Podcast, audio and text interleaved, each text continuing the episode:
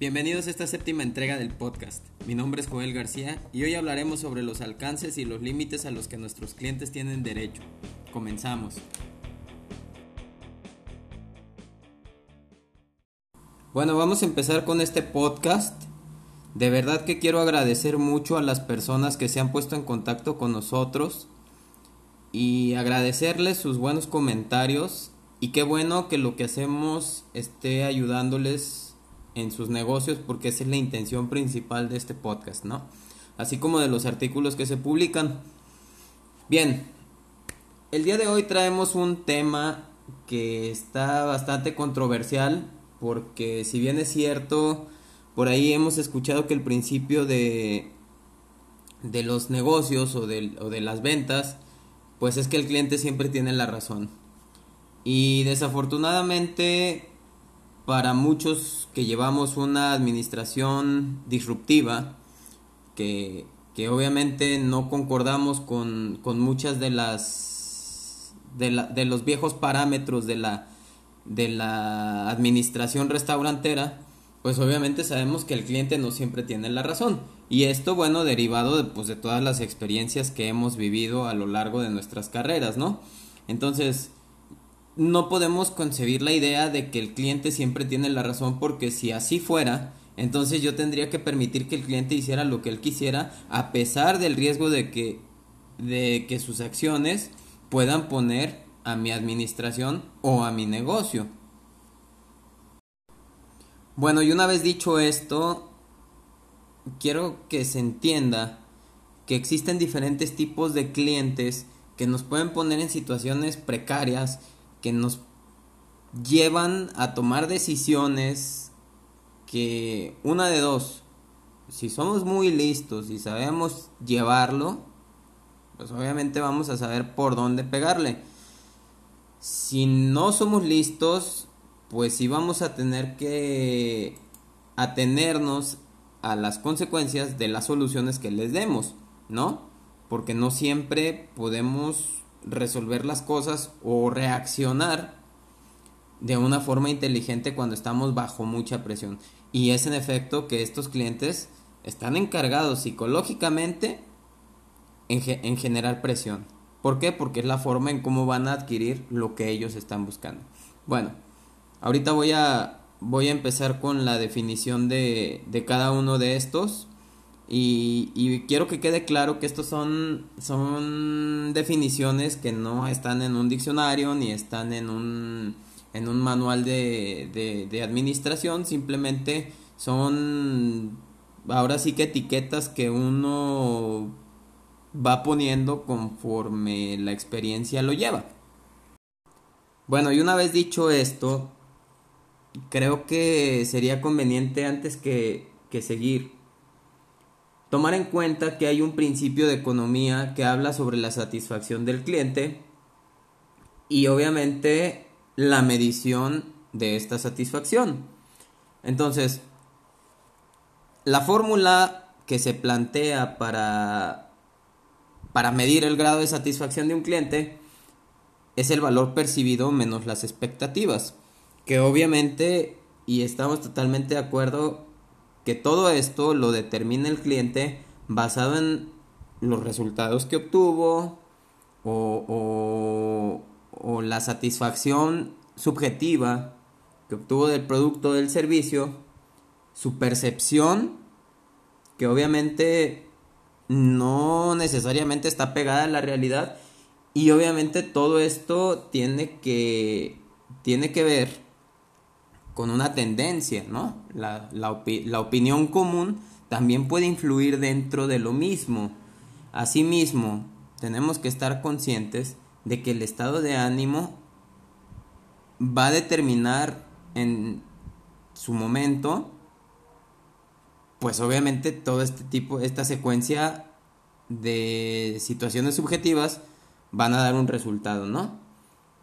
Y obviamente pues las expectativas, ¿no? Que también son las, ahora sí, estas sí dependen de nosotros en cierta manera, aunque también dependen mucho de la tendencia y, y del, de la opinión común, Pero ahí es donde yo digo que si tú vas a vender un producto, véndelo tal cual es, porque la expectativa que tú generes a la hora de que tú presentas el producto terminado, ahí es donde puede derrumbarse toda esta satisfacción.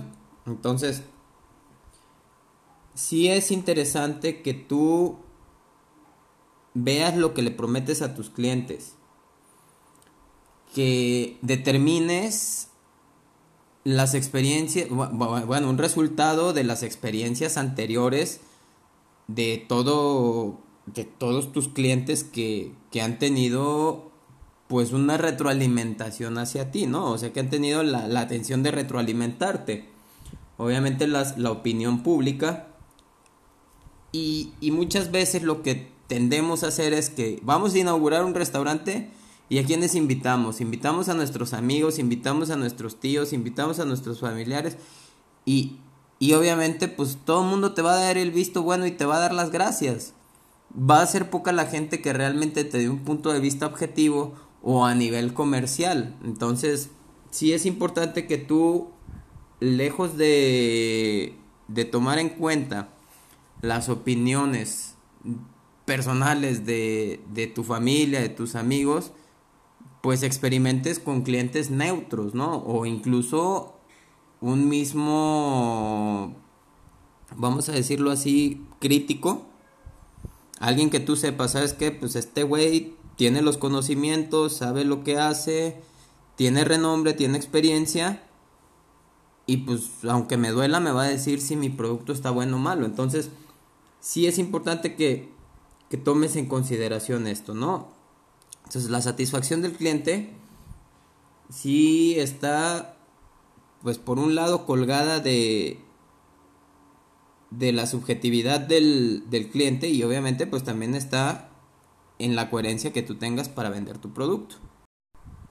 Obviamente, para lograr todo esto, tú tienes que entender que hay ciertos procedimientos que debes de seguir y que te van a ayudar algunas herramientas. Por ejemplo, yo hablaba de la estandarización y de los beneficios y las ventajas que, que conlleva el realizar este proceso. Entonces, si tú tienes un restaurante o un bar o un lugar de servicios estandarizado, es un hecho de que independientemente de que si el cliente viene de malas, que si el cliente viene de buenas, tú al final de cuentas, vengas hoy de buenas o vengas mañana de malas, al final de cuentas vas a tener el mismo producto, vas a tener la misma atención y vas a tener el mismo el mismo resultado. Obviamente también infiere mucho la, la actitud de la persona que te atienda, ¿no? Porque sabemos que en la restauración, pues influye mucho esta parte del contacto humano o de las personas de contacto que al final de cuentas pues son la cara de la empresa, ¿no? Entonces toma en cuenta también eso para que también te preocupes por la parte de tus empleados. ¿Tienen problemas? Atiéndelos, apóyalos. Si tú ves que está de muy mal humor o trae una mala actitud, hace tiempo en un restaurante de una persona muy querida mía, incluso ella les decía, si vas a estar con esa actitud, mejor vete. ¿Por qué? Porque obviamente, pues todo era parte de y si hay algo que yo le aplaudo a su restaurante, es la atención con la que ella exige que se atienda a la gente. Y que ella misma y su, y su personal logran hacer sentir a sus clientes. Entonces, chécate también esa parte de, de tras bambalinas, ¿no? Pero hoy no se trata de ellos, hoy tratamos de clientes. Entonces voy a empezar con la lista y si por ahí tienen ustedes alguna experiencia, pues también háganoslo saber, mándenos un comentario y bueno, pues a lo mejor podemos hacer una remembranza de todo esto, ¿no? Bueno, vamos a empezar con la lista y antes que nada, bueno, sí quiero que quede muy claro que estas son etiquetas que yo he puesto basado en mi experiencia y basado en la en las vivencias que pues he tenido y a lo que me he tenido que enfrentar, ¿no? Entonces, Vamos a empezar con los clientes terroristas, que de una o de otra forma los llamé así porque han tenido una mala experiencia con el producto, con el servicio, y su intención en la próxima visita o en la próxima compra es buscar pues ahora sí que la vendetta o la o la este la satisfacción que en su momento no tuvo pero por medio de afectar al lugar o afectar la imagen o la estabilidad de, del momento operativo no entonces van con esa idea de que su satisfacción va a ser que quedemos mal mi mi consejo para esto es que si tú identificas alguno de ellos, porque obviamente pon atención a lo que tu gente te dice, porque también ellos, a mí me tocó trabajar con un muchacho que me decía las cosas que habían pasado cuando yo no estaba en la administración del restaurante.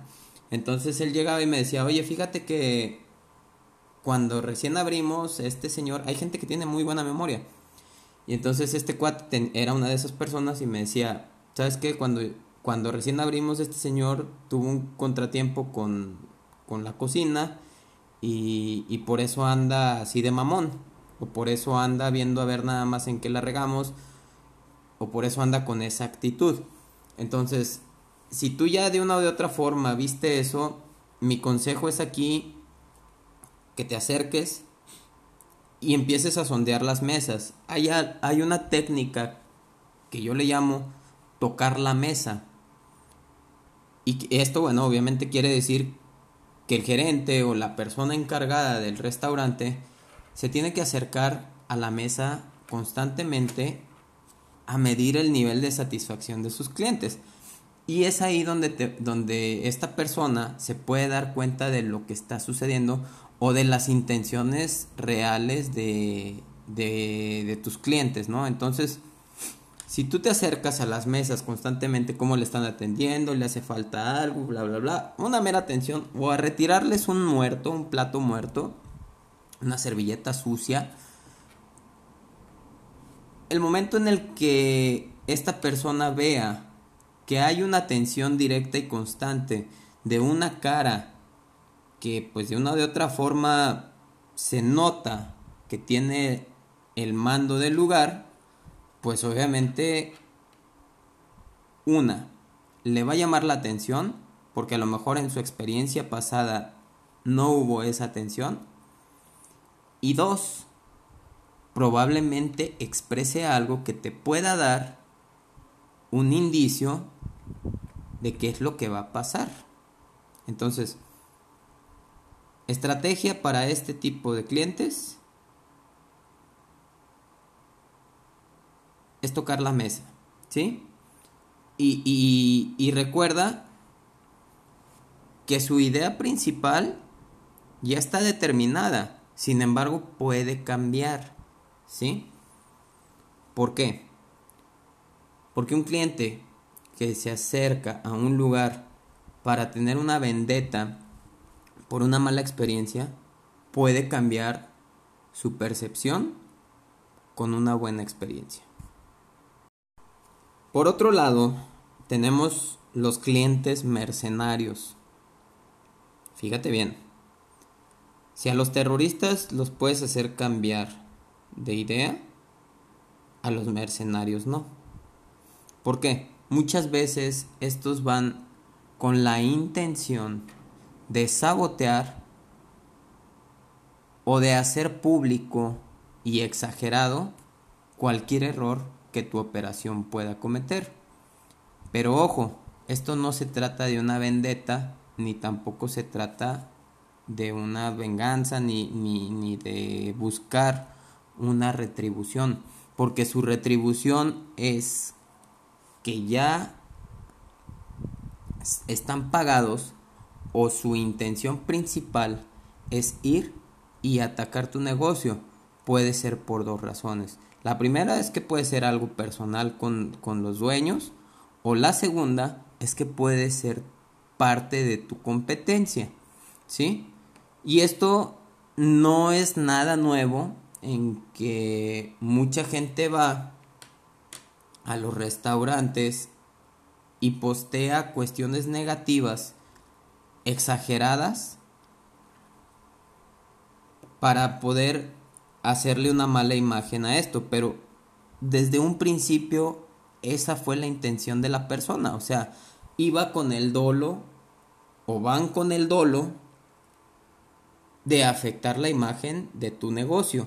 Entonces, tampoco puedes ser adivino ni puedes poner un detector de lector de mentes ni nada por el estilo que te diga cuáles son las intenciones de las personas. Lo que sí es que si eres observador, te vas a dar cuenta inmediatamente de cuáles son las intenciones de las personas. ¿Por qué? Porque es muy notorio. Cuando una persona, tú la ves que está tome y tome fotos, que la ves así medio sospechosona, como que nada más está fijando a ver qué, y obviamente trae esa mala vibra que tu misma gente puede, puede percibir. ¿Por qué? Porque les empiezan a cuestionar cosas, porque les empiezan a criticar su trabajo, porque empiezan a criticar tus productos, etcétera, etcétera, o incluso mismo empiezan a comparar. Esto es algo que tienden mucho a hacer. No, es que fíjate que en fulano de tal lugar lo sirven diferente y está mucho mejor y más barato. O sea, ese tipo de comentarios te pueden dar una idea de quién es y sobre qué va. Mi recomendación para atender este tipo de clientes es que los atiendas igual que a cualquier cliente. No les des un trato especial ni tampoco te sientas aludido por lo que puedan hacer para contra tu restaurante.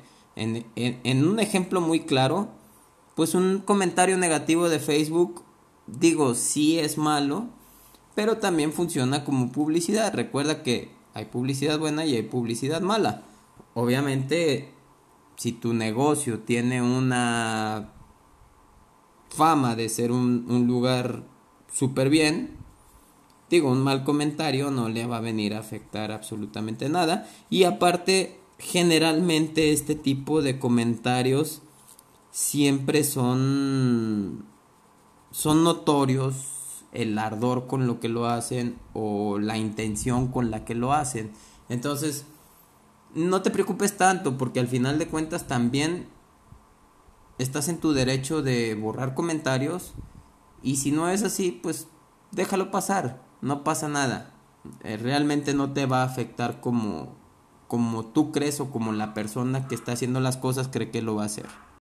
Por otro lado tenemos los clientes subversivos, que como obviamente su nombre lo dice, son clientes que tienen la intención de ir y alterar el orden de tu restaurante.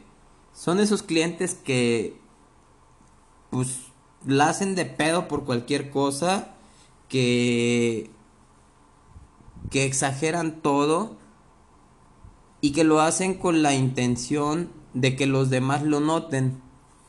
Generalmente y ojo aquí, generalmente estos clientes lo que buscan es una cortesía. Generalmente. O, no traen lana para pagar. O, o simplemente quieren, tuvieron un mal día y quieren desquitarse con alguien. O quieren atención. Entonces, ¿qué es lo que tienes que hacer? Ojo, yo aquí no no soy chiqueón con los clientes. A mí no me, sí me gusta atender bien a mis clientes porque es algo que caracteriza mi servicio y es algo por lo que mucha gente me ha respetado y me sigue, pero jamás he sido chiqueón. Bueno, entonces queda claro que no no se debe de chiquear a este tipo de clientes porque mientras más los chiquees más te van a exigir. Entonces, incluso hasta pueden minimizar tus esfuerzos por atenderlos de, forma especial e incrementar o maximizar la, la intensidad de su propósito. ¿Sí me explico? Entonces, atención con esto, no, no chiques estos clientes, los vas a notar, porque generalmente si no encuentran con qué, ellos traen con qué plantar. Sí, o sea, no es raro y no es desconocido y no es nuevo que mucha gente va y planta insectos en los platillos, cabellos, etcétera, etcétera, y que hacen un drama increíble de esto. Entonces, tampoco dejes que te que te que te ataquen por ahí y mucho menos que menosprecien tu trabajo por este tipo de circunstancias. Ah, ok, le salió un plato, le salió algo en el plato, no se preocupe, se lo cambio, no se lo voy a cobrar. Y hasta ahí. No hay más que hacer. Porque mucha gente lo que hace es que se asusta y bueno, pues, ¿sabe qué? Pues le vamos a hacer un descuento en la, en la cuenta o, o, realmente como, como hacen un desorden o algo muy, muy notorio, pues obviamente el administrador se asusta y oiga, ¿sabe qué? Cálmese, le voy a regalar la cuenta o ¿sabe qué? Cálmese, le voy a hacer un descuento del 50 o bla, bla, bla, ¿no? Entonces, aquí no se trata de eso, aquí se trata de que te están haciendo un escándalo, en el momento paras en seco. A ver, señor, se calma, por favor, le voy a tener que pedir que se retire. No, pero que yo, que quién sabe qué. Señor, discúlpeme, yo ya atendí su queja, ya le di solución a su queja, y sin embargo usted no está, y obviamente hacerlo en el tono, en el mismo de que él lo hace. ¿Por qué? Porque si él está tratando de hacer que los demás se enteren de un problema, entre comillas, quiero hacer notorio aquí, pues obviamente tú también tienes que hacer notorio que ya atendiste el problema y que ni aún así el cliente está satisfecho. Entonces, la misma gente a veces hasta te aplaude cuando lo sacas. Entonces, no es, no, no tengas miedo de, de, de enfrentar este tipo de situaciones con carácter, obviamente con respeto, con todo el respeto que te merece la persona, porque al final de cuentas, si lo estás haciendo con carácter, pues también tienes que hacerlo con mucho respeto y con mucho tacto, ¿sale? Entonces, abusados aquí no se me dejen intimidar por escenitas o por, por cuestiones de este tipo, porque al final de cuentas esa es la estrategia que estas personas utilizan para poder sacar algo en beneficio de ellos. Muy bien, vamos con los siguientes clientes y estos, ay, de verdad que sí me caen en la punta del hígado. Son los clientes mustios. Son esos clientes que buscan agradarte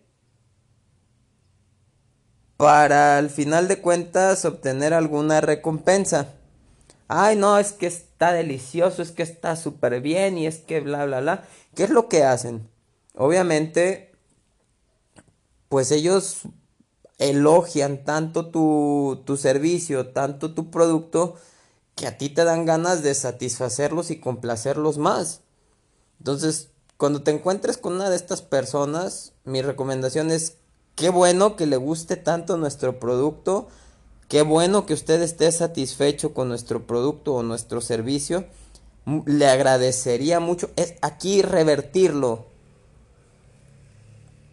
y utilizar su estrategia en beneficio de nosotros. Hombre, pues le a nosotros nos encantaría que todos los clientes fueran como usted y, y, en ese momento venderle más. Si no te compra te vas a dar cuenta que es un cliente mustio. Venderle más y pedirle que te haga publicidad y que te haga mención en Facebook y que y que registre su visita y que bla bla bla y, y, etcétera etcétera y puedes regalarle algo muy muy muy representativo un caballito de tequila, una jarra de agua, no sé, ya tú sabrás qué es lo que puedes regalarle, pero obviamente si tú no sacas ventaja de eso, entonces no supiste lidiar con este cliente.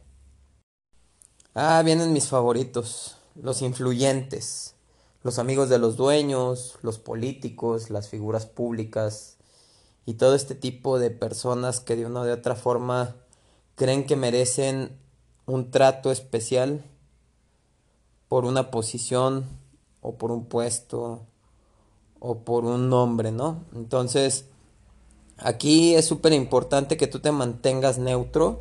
Aquí no hay favoritismos de ningún tipo y esto te va a ayudar. Claro, obviamente tú sabrás con quién, porque al final de cuentas también existen las relaciones este, comerciales y las relaciones de política y las relaciones de diferentes ámbitos, pero si tú eres administrador te recomiendo que te mantengas neutro ante todo esto, ¿no? Y que si en determinado momento ves muy segura la persona de que es amigo del dueño, de que es fulano de tal, pues trates de resolver o consultes con el dueño si realmente merece un trato especial.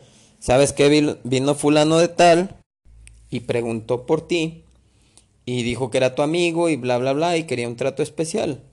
Tú dime, ¿se lo doy? ¿No se lo doy? Es sumamente importante que lo hagas, que consultes quiénes sí y quienes no. Sigue tu instinto, pero realmente si tienes dudas, consúltalo. Y si eres dueño del restaurante, te voy a recomendar una cosa. Si bien es cierto, los amigos son importantes, las relaciones son importantes, pero no a todo mundo se le da cortesías. Me tocó llegar a un restaurante que durante sus tres primeros meses de trabajo se encontraba en números rojos por puras cortesías. Obviamente entré yo y dije, oye, pues ¿por qué tanta cortesía? Se acabaron las cortesías, dejaron de ir a sus clientes, pero empezaron a ir otros clientes que sí dejaban dinero. Entonces, abusados aquí, los influyentes sí te pueden ayudar mucho, pero también te pueden afectar demasiado. Abusados. Los siguientes son los clientes rehenes. Son aquellos que, pues, no hay de otra. Pues es lo mejorcito que hay, pero pues, pues aquí estoy, ¿no? Entonces,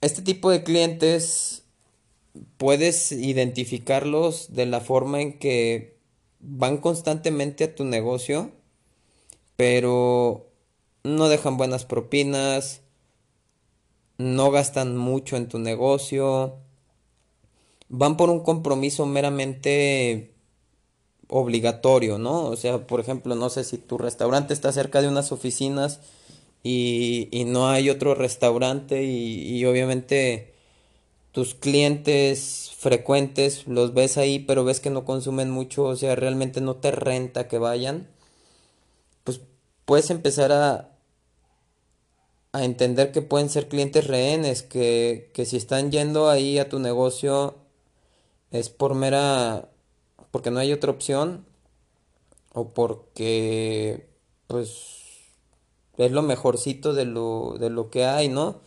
Entonces, si notas así como que hay clientes que van frecuentes y que no te consumen mucho, ¿por qué no te acercas y empiezas a medir su grado de satisfacción? Y aquí sí es importante escucharlos, oye, ¿sabes qué? Este, pues que te gustaría o veo que vienes diario, no te aburres de lo mismo, etcétera, etcétera. Tendrás que encontrar la estrategia de cómo acercarte a ellos y ver si es viable que puedas hacer algo que pueda satisfacerlos o que pueda cambiar esa percepción y que lejos de ser clientes rehenes, pues vayan como clientes de lealtad. importante, ¿no? A lo mejor no no lo habías notado o a lo mejor no habías pensado en ello, pero sí es sí es importante que tomes en cuenta que puedes tener clientes que son rehenes de tu negocio. ¿Sale? Por último, ay, los que hijos de su madre no lo todo, que ellos harían las cosas de mejor forma que como tú las estás haciendo, como tu negocio las está llevando.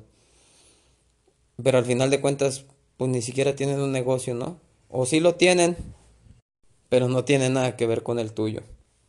Entonces,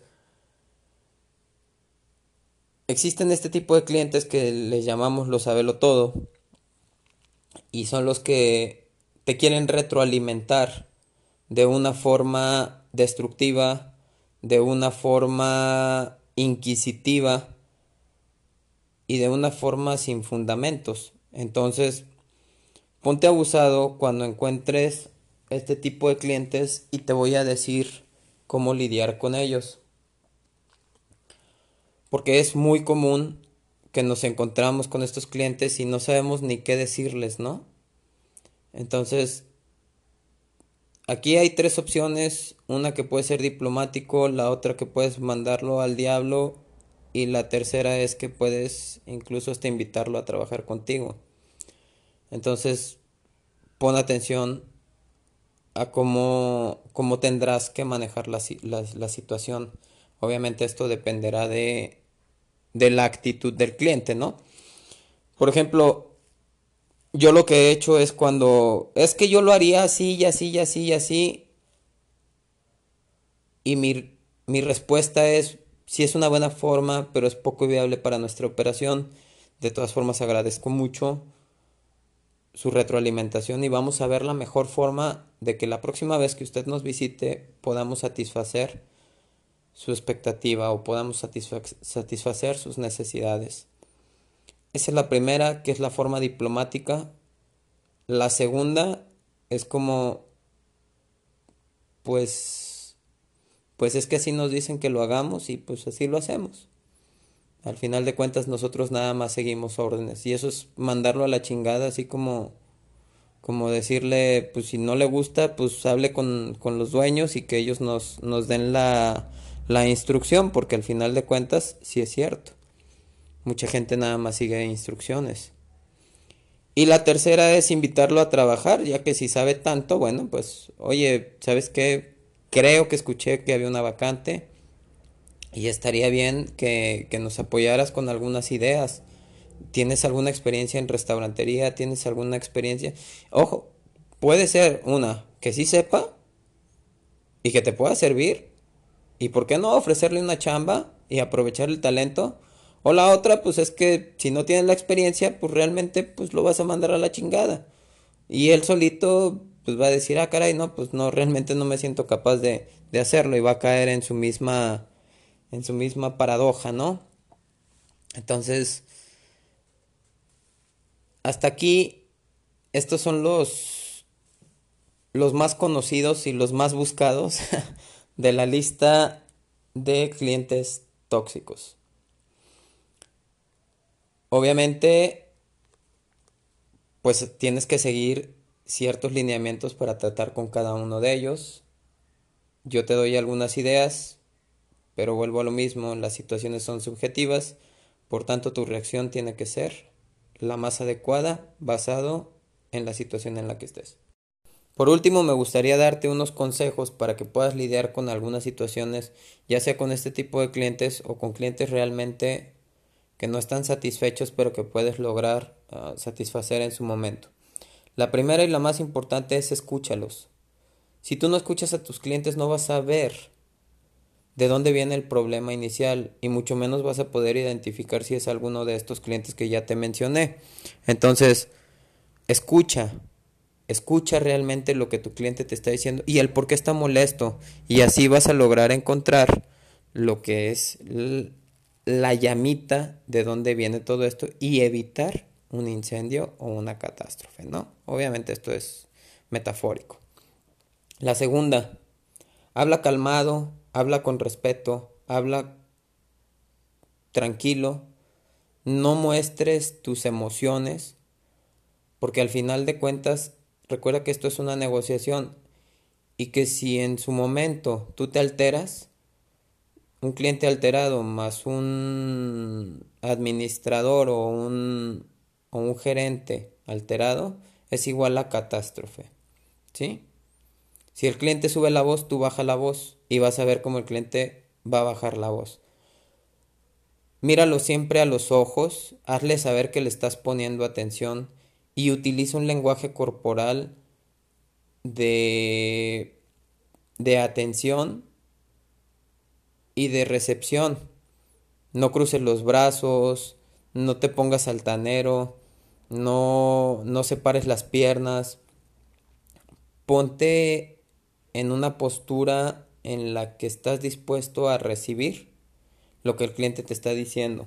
Si es necesario que te pongas enérgico, pues obviamente te vas a tener que poner enérgico, pero eso recuerda que siempre va a ser la última opción para poder solucionar un problema. Por último, no me queda más que desearte suerte si te topas con alguno de estos clientes. Recordarte que la atención constante en la mesa o tocar las mesas frecuentemente puede ayudarte a evitar muchos problemas y si te ha gustado este podcast, si te ha sido de utilidad esta información, también haznoslo saber. Nos puedes contactar en www.coachrest.webnode.mx y en nuestra página de Facebook que acaba de cambiar de nombre de RST Tepic a RST Coaching. Estamos a tus órdenes. Mi nombre es Joel García y te agradezco la atención a este podcast.